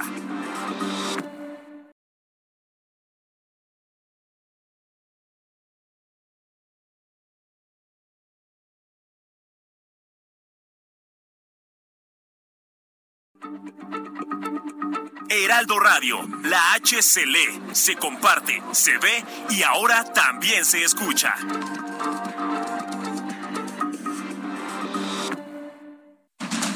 Continúa Heraldo Noticias de la tarde con Jesús Martín Mendoza.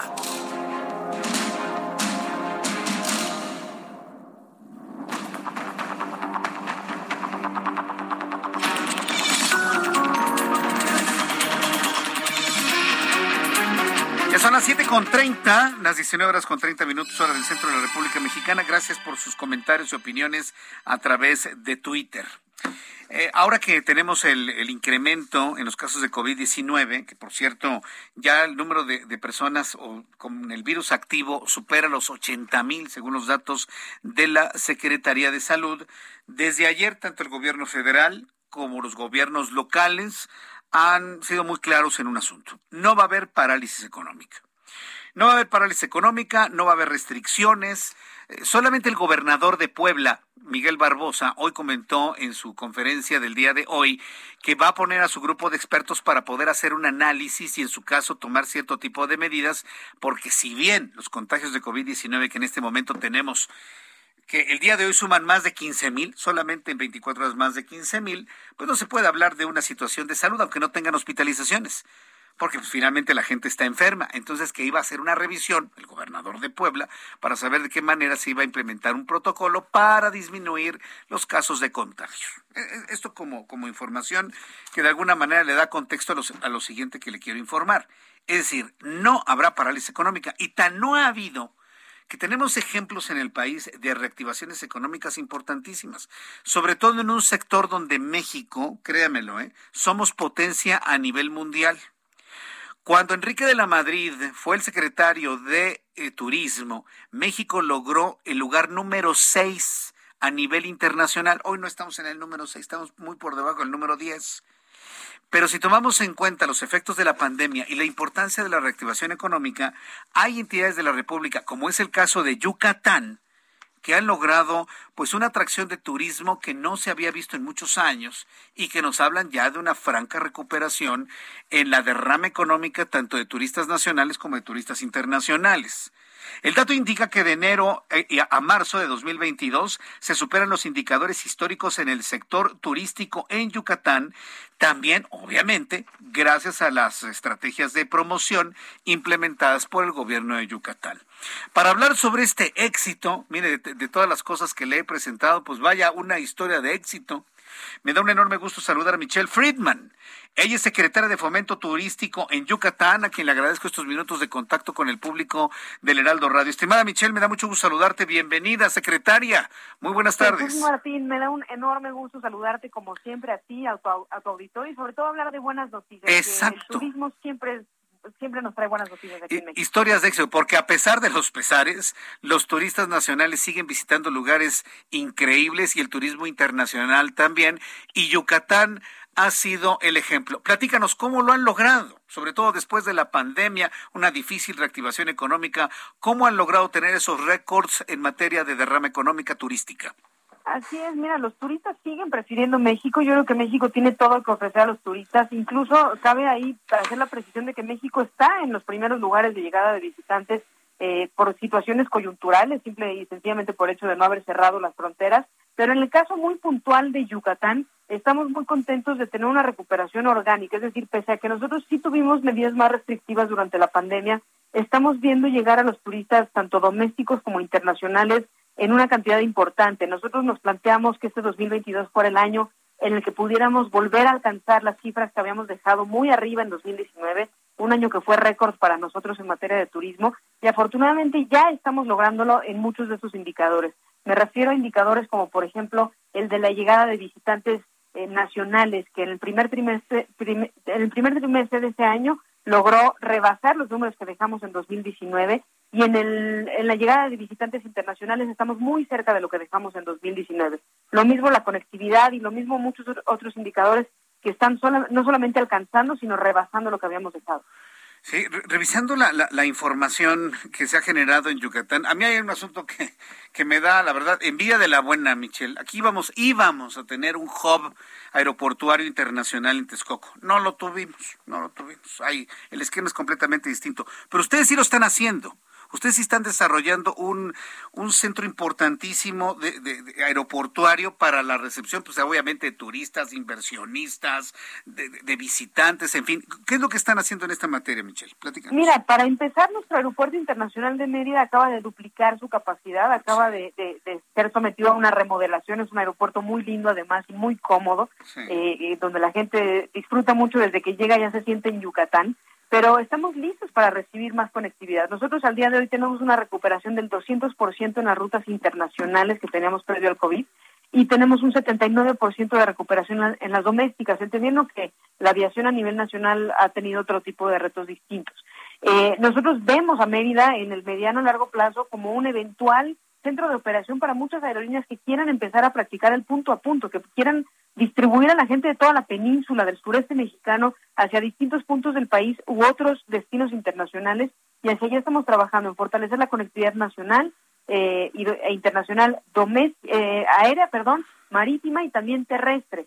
Estamos trabajando en atraer inversiones que no han dejado de llegar. El año pasado Yucatán fue el tercer destino nacional con mayor captación de inversión privada turística. Hablo de 29 mil millones de pesos eh, de inversión privada turística captados. Estamos hablando de, también la creación de nuevo producto descentralizado por todo el estado para que no solo se concentre el turismo en Mérida o en Chichen Itza, como sucedía, sino que más yucatecos se beneficien de la actividad turística de manera sostenible. Y este año estamos fortaleciendo mucho la promoción puntualmente a través de los sabores de Yucatán. E, e, este es un plan muy interesante. Se llama 365 sabores de Yucatán. ¿Es la gastronomía uno de los eh, principales atractivos de Yucatán hacia el mundo? Sin lugar a dudas, yo creo que la gastronomía es uno de los elementos identitarios más potentes y más atractivos de nuestro estado. Eh, la gastronomía narra la historia milenaria que viene desde la cultura maya y que pasa por tantos sincretismos de otras culturas de Europa, del Caribe, de Latinoamérica, incluso de Medio Oriente, que han llegado a Yucatán y que han convertido los ingredientes endémicos como el chile habanero, el achiote, la miel melipona, el pulpo maya, en platillos inigualables y auténticos que son parte de nuestro acervo gastronómico y que hoy nos convierten en una potencia gastronómica y turística. Pero además, el segmento gastronómico es uno de los más sostenibles a la hora de distribuir la, riqueza, la derrama económica en más manos. Es decir, no solo impacta al sector turístico, sino también al agropecuario y a, y a muchas manos. Entonces, nos estamos abocando a que el sabor de Yucatán sea el vehículo por el cual lleguen turistas que también disfruten de las zonas arqueológicas, de los cenotes, de las haciendas, de los pueblos mágicos, de las playas y de todo lo que tenemos. Bien, pues esto me parece eh, sin duda interesante, sobre todo porque es un estado que ha generado sobre todo una gran expectativa, un, gran atractivo el hecho de que sea el pues si no lo interpreto erróneamente, Michelle Friedman, uno de los estados con mayor nivel de seguridad y de, de, urbanización y de beneficios para la población. Coméntanos más, más sobre esto, ¿no? En cuanto al atractivo turístico y el atractivo de inversiones, Michelle. Sí, por supuesto. Decimos siempre que Yucatán tiene tres grandes razones para ser visitado o para invertir en él. La primera es la gran diversidad turística que tiene. Estamos hablando de un sinfín de productos para todo tipo de turistas, desde sol y playa, cruceros, cultura, arqueología, gastronomía, lujo, romance, etcétera, etcétera, negocios también, eh, turismo médico, por mencionar algunos, eh, descentralizado en cada una de las seis regiones turísticas del estado. En cada rincón hay algo que hacer. Tan es así que, logramos el año pasado la primera etapa de esta campaña, que en vez de 365 sabores fueron 365 días, es decir, durante todo un año, cada día lanzamos una actividad distinta por disfrutar en el estado. Pero la segunda razón es que tenemos una gran infraestructura de, primer mundo, tenemos buenas carreteras, tenemos un aeropuerto sumamente bien conectado, tenemos el puerto de progreso renovado y tenemos, bueno, mucha, mucha comodidad en nuestras facilidades hoteleras, de, de marinas, de, de recintos, etcétera, y la última que acabas de mencionar y es fundamental es la seguridad. Yucatán es el estado más seguro del país, pero también uno de los más seguros de todo el mundo. Y eso, pues sin duda, es algo que hoy privilegia a los turistas. Eh, eh, eso verdaderamente es, importante y ha provocado que mucha gente se haya ido a vivir para allá. ¿Qué tanto ha crecido la, la, la población en Yucatán, sobre todo eh, ya personas residentes, no sé, del centro de la ciudad, de la capital de la República, Estado de México. Ha crecido mucho este, la ciudad de Mérida, hablando concretamente de esta ciudad pues extraordinaria como es Mérida. Michelle. Definitivamente, está llegando mucha gente de distintas partes del país, también de otros países, están encontrando en Yucatán un lugar seguro, un lugar con mucho futuro. Hay muchas industrias que se están desarrollando plenamente en Yucatán.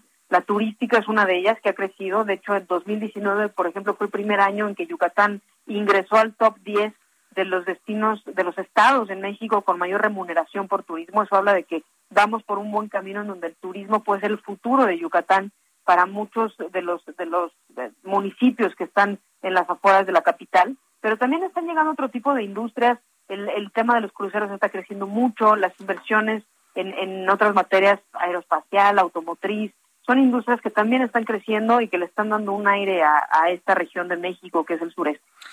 Michelle Friedman, secretaria de Fomento Turístico en Yucatán, compártenos redes sociales donde el público pueda conocer más de Yucatán, del crecimiento de las inversiones y también de estos 365 sabores de Yucatán. Por supuesto, Yucatán Turismo son las redes sociales de turismo de, de, nuestro estado de Yucatán, siempre con información oportuna eh, e inmediata. Y nuestro sitio web, yucatán.travel, es un sitio muy amigable con imágenes muy atractivas, con un planeador de viajes para hacer muy fácil eh, a la hora de, planear su visita a Yucatán. Y además ahí están los inventarios de los 365 días en Yucatán y ahora de los 365 sabores. Así es que sin duda va a ser muy útil a la hora de planear su viaje. Todo el año es bueno para visitar Yucatán, estamos muy accesibles, hay oferta para todos y los esperamos con los brazos abiertos. Te prometo que voy a ir a Yucatán con la familia, te lo prometo, Michelle, porque nada más de escucharte se antoja. Se antoja. Te voy a estar esperando, mi querido Jesús Martín. Qué gusto tenerte aquí. Sabes que esta es tu casa, Michelle. Y salúdanos, por favor, mucho al gobernador Mauricio Vila, por favor. Por supuesto que sí, Jesús Martín. Te mando un fuerte abrazo. Fuerte abrazo, que te vea muy bien. Gracias. Es Michelle Friedman, secretaria de Fomento Turístico de Yucatán. Qué energía de mujer, ¿eh? qué bárbara. O sea, ha transformado, se ha transformado a Yucatán. Mire, no le vaya a decir a Michelle Friedman, que yo se lo dije porque estamos aquí usted y yo solitos, al fin que aquí nadie nos escucha. Pero no sé por qué tengo la sospecha de que Michelle Friedman puede ser una gran secretaria de turismo federal. Pero no, no le diga a nadie, ¿eh? ni le vaya a decir a ella. En fin, no nos oye, nada más estamos usted y yo aquí. Pero yo pienso que con lo que he visto, ¿eh? sobre todo después de la pandemia, y si pongo en comparación a otros secretarios de turismo de la República Mexicana, Yo tengo la impresión de que estamos hablando con una secretaria de turismo federal en el futuro. Y ese futuro, no sé, yo lo veo por ahí por el 2024, ¿no? A más tardar en el 2030.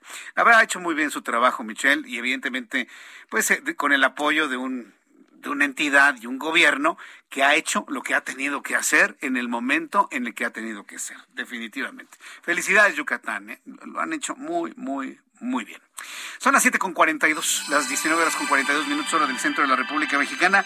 Enorme gusto saludar, como todos los miércoles, a Mariano Riva Palacio con Bienestar H. Mi querido Mariano, bienvenido, ¿cómo estás? Querido Jesús Martín Mendoza, muy bien, tarde lluviosa, fresca en la capital de la República Mexicana. Muy bien, fíjate, te traigo información. Lo que me comentaste la semana pasada ya te lo estoy preparando. Yo creo que te lo voy a presentar la próxima semana porque estoy buscando información y datos muy interesantes porque es importante lo que me comentabas hace ocho días. Pero hoy te tengo te tengo un dato muy interesante también. Fíjate que con o sin pandemia, uno de los problemas que no ha disminuido en nuestro país es el acoso escolar o el bullying. En nuestro país, como tú lo sabes, el bullying es un tipo de violencia que sufren miles de niños y jóvenes en las escuelas a nivel mundial en la que uno o varios alumnos pues molestan, agreden de manera constante y repetida a uno o varios alumnos, varios de sus compañeros, ya sea por la forma de vestir, por la forma de hablar, ¿no? Si usa lentes, ¿no? Si se identifica con algún tipo de grupo, etcétera, etcétera. Siempre hay como una ocasión para alguien molestar a otro compañero. ¿Tú fuiste bully o te bullearon alguna La verdad, a mí me buleaban, yo, yo siempre fui tranquilito, tengo que, reconocerlo, no fui de los que buleaban a los demás, me desesperaba, sí tengo que decirlo, y en muchas ocasiones pues tenía que acusarlos con los maestros, porque yo decía, no hombre, este está grandote, me va a pegar, ¿no? Y entonces había que acudir con el maestro para denunciar al buleador. Eso siempre ha existido, tú lo sabes. Siempre ha existido, por supuesto. siempre ha existido. Bueno, pues ahí te va, fíjate, con o sin pandemia, México ocupa el primer lugar a nivel mundial en acoso escolar o bullying. Con o sin pandemia. A una distancia, ahora que A una distancia. Eh, vía Zoom. A una distancia. ¿Por qué? Porque los compañeritos, los alumnos se conectaban de todas maneras y muchos, algunos, pues bueno, tenían la oportunidad de no prender la cámara, pero había, había algunas escuelas que sí les pedían verlos los maestros en la cámara a los alumnos para saber que los niños estaban ahí tomando sus clases.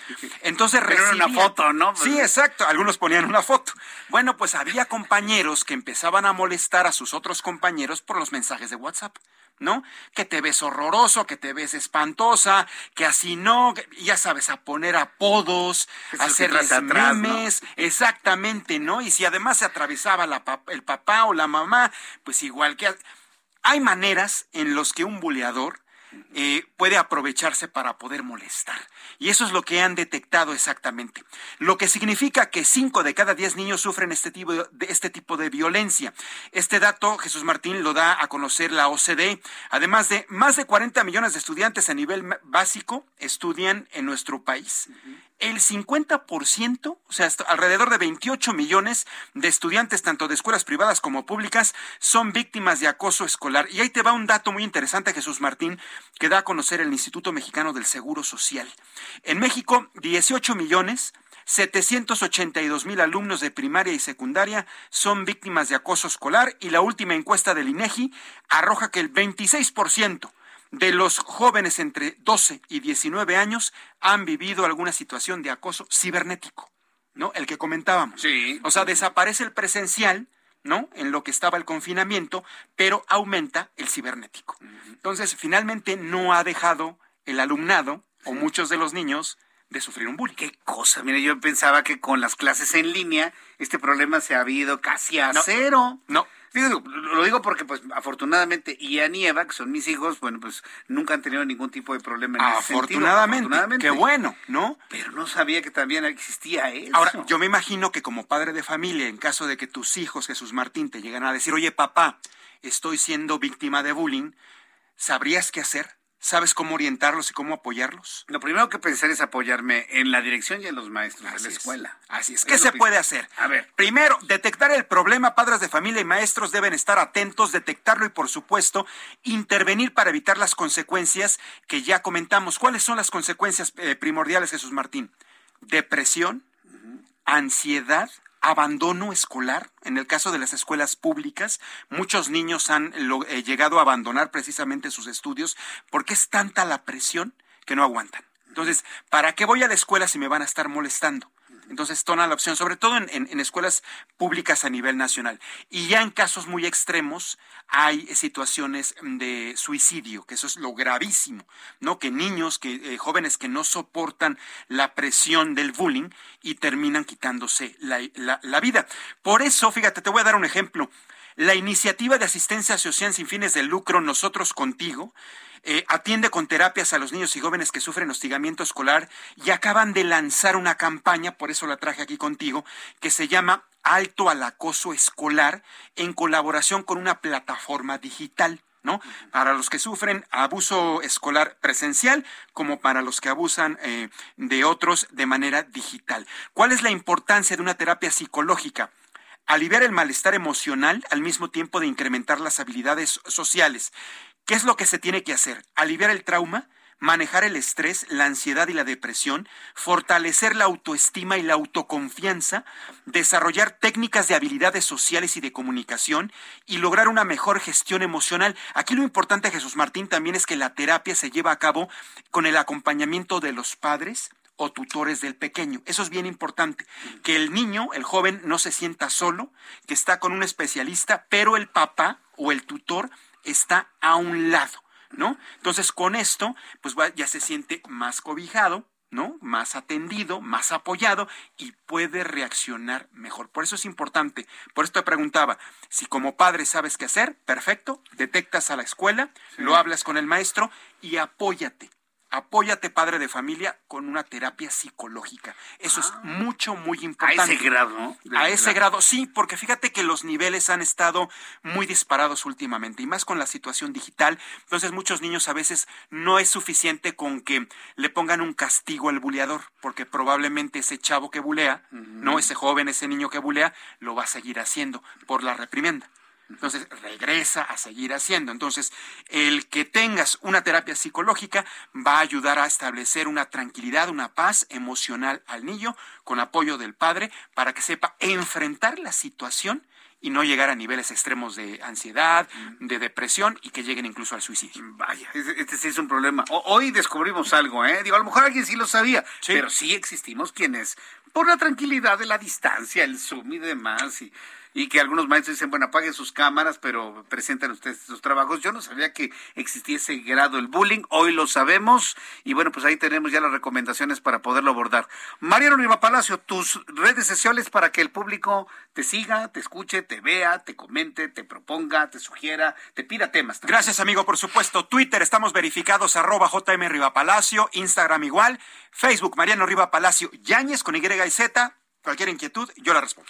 Mariano, muchas gracias por estar aquí. Querido Jesús Martín, muchas gracias. Que te vaya muy bien. Muy buenas tardes. Riva Palacio con Bienestar H aquí en el Heraldo Radio, como lo hemos hecho ya casi hace tres años, Mariano. Ya, tres años. Ya vamos a cumplir tres años. El 25 de junio se cumplen tres años de nuestro primer programa aquí en el Heraldo. Y arrancamos a la par, ¿eh? Sí, y exactamente.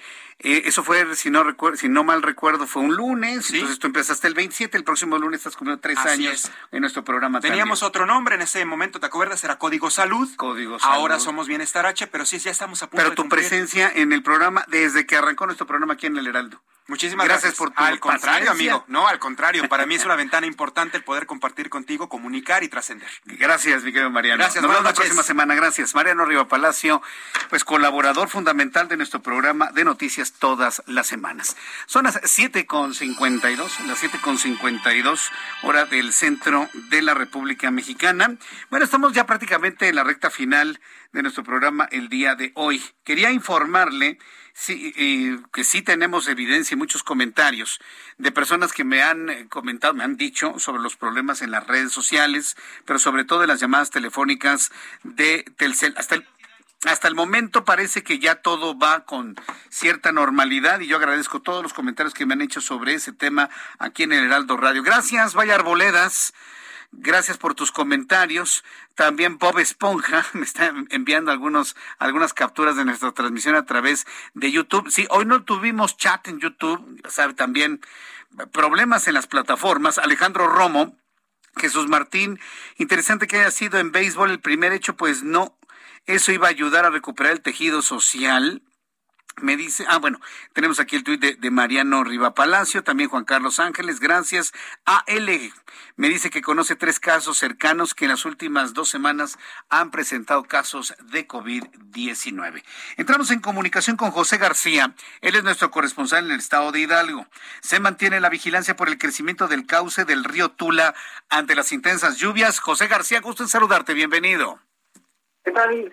Jesús Martín, un saludo a ti y a todo el auditorio. Pues comentaste que efectivamente, debido a las últimas lluvias que se han reportado en el estado de Hidalgo, el gobernador de la entidad, Omar Fayad Meneses, señaló que se mantienen en vigilancia con la Comisión Nacional del Agua por el crecimiento del cauce del río Tula y el desfogue de 40 metros cúbicos por segundo de aguas residuales que se están vertiendo de la Ciudad de México y el Estado de México a la zona sur de Hidalgo.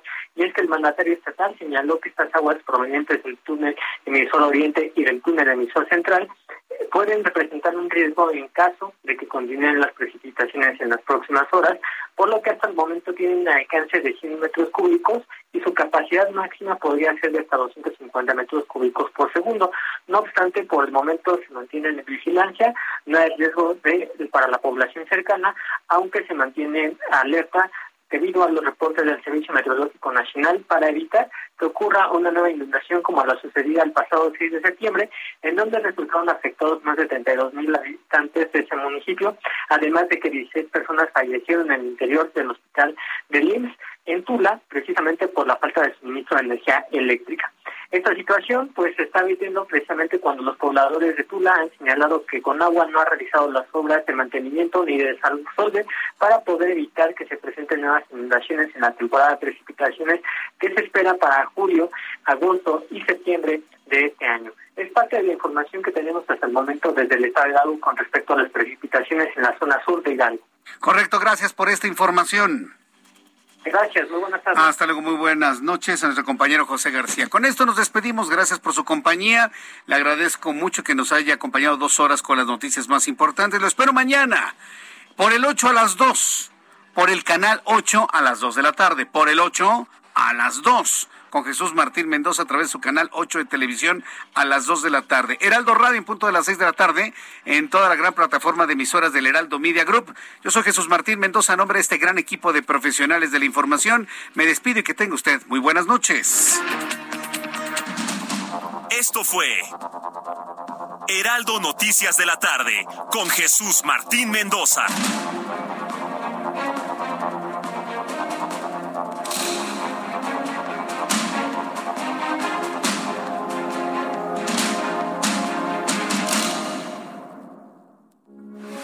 Heraldo Radio, con la H que sí suena y ahora también se escucha.